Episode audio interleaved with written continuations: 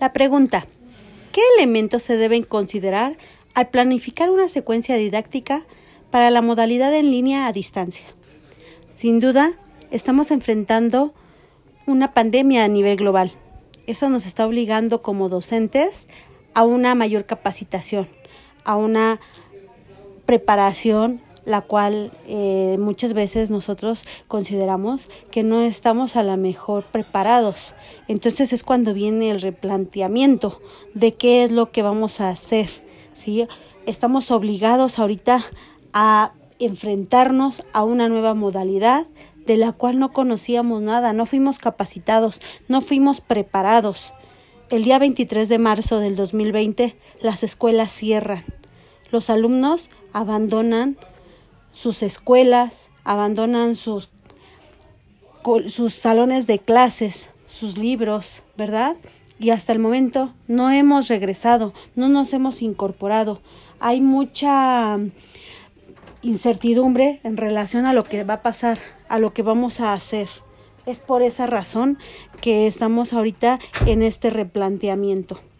El proceso de formación es un proceso que debe ser a mediano plazo la SEP firma un convenio con Google for Education para dotarle a cada alumno del sistema educativo en México un dominio.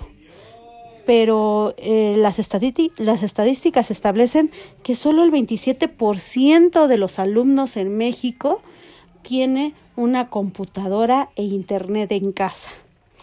Y más aún, mucho más grave, las estadísticas establecen que solamente el 2% de los formadores, de los educadores, están formados en una educación digital.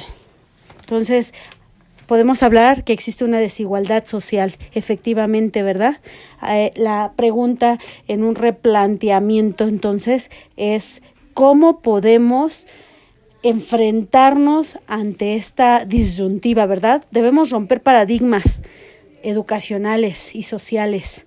Eh, se habla que un millón mil trescientos setenta millones de estudiantes se encuentran asilados en casa, ¿verdad? Tenemos que ver también cuál es la situación que está viviendo cada estudiante en su casa desde el momento en que quizás en su casa ya se enfermaron algunos familiares, ya hay pérdidas, ya hay decesos de familiares, ¿verdad? Se enfrentan también a la pérdida de sus empleos, los padres, y muchos alumnos se ven en la necesidad de nivel básico a empezar a trabajar, ¿verdad? Eh, son muchos factores. La verdad es que el, como docente te preguntas qué secuencia didáctica, cómo establezco, cómo hago para que no nada más cumplir el propósito de que mis alumnos eh, entiendan, que mis alumnos eh, razonen, que mis alumnos comprendan, que mis alumnos tengan clase, porque también eh, está la disyuntiva, ¿no? Este, desde el punto de vista del encender la cámara o no encender la cámara, si es que tienen eh, computadora en casa, si es que los alumnos están dotados de internet, ¿verdad? O de un dispositivo electrónico como un celular. Es este, pues una cuestión muy complicada. Eh, estamos trabajando en la educación a distancia, eh, desigual, discontinua. Unos sí pueden, unos sí están dotados de los elementos y de las herramientas pero otros alumnos no. Entonces sí es preocupante, sí es una cuestión que es de análisis, eh, cómo yo hago para que mi alumno prenda su cámara, sé que mi alumno está detrás de ese dispositivo electrónico, qué consideraciones hay, tanto pedagógicas como psicológicas, en el encendido de la cámara, ¿no? Ya hay mucha legislación que establece en materia laboral en México que un patrón no debe de obligar a su empleado a que encienda la cámara porque pues va más allá de invadir su intimidad, ¿verdad? Entonces ahora el alumno se siente feliz, se siente tranquilo, se siente mm, o cómo se siente, ¿no? Al encender la cámara, el que podamos ver en su casa cómo está su intimidad, cómo está su, su espacio. Entonces, en todos esos sentidos, pues es una cuestión de considerarse.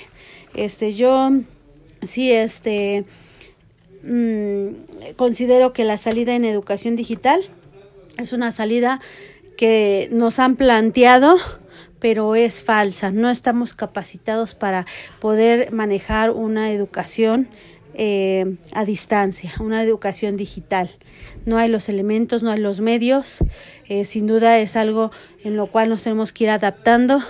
Eh, ya ahorita ya en marzo que estamos, en mayo que estamos viviendo este, la vacunación, y pronto la vacunación de los docentes, pues vamos a ver si nos vamos a incorporar y si vamos a seguir trabajando, este, pero ya, ya nos vamos a, este, tener que adaptar a una nueva normalidad, como se dice, ¿no? A lo mejor ya un sistema, se habla de un sistema híbrido, donde ya la educación sería a distancia, en línea, eh, sí, a través de sistemas educativos, dispositivos educativos, de televisión, de radio, pero también la presencial.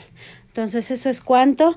Eh, espero este, pues que siga siendo este un espacio de debate y agradezco mucho su atención. Que tengan muy bonita tarde. Con ustedes la maestra Evelyn Yepes. Gracias amigos. Bye.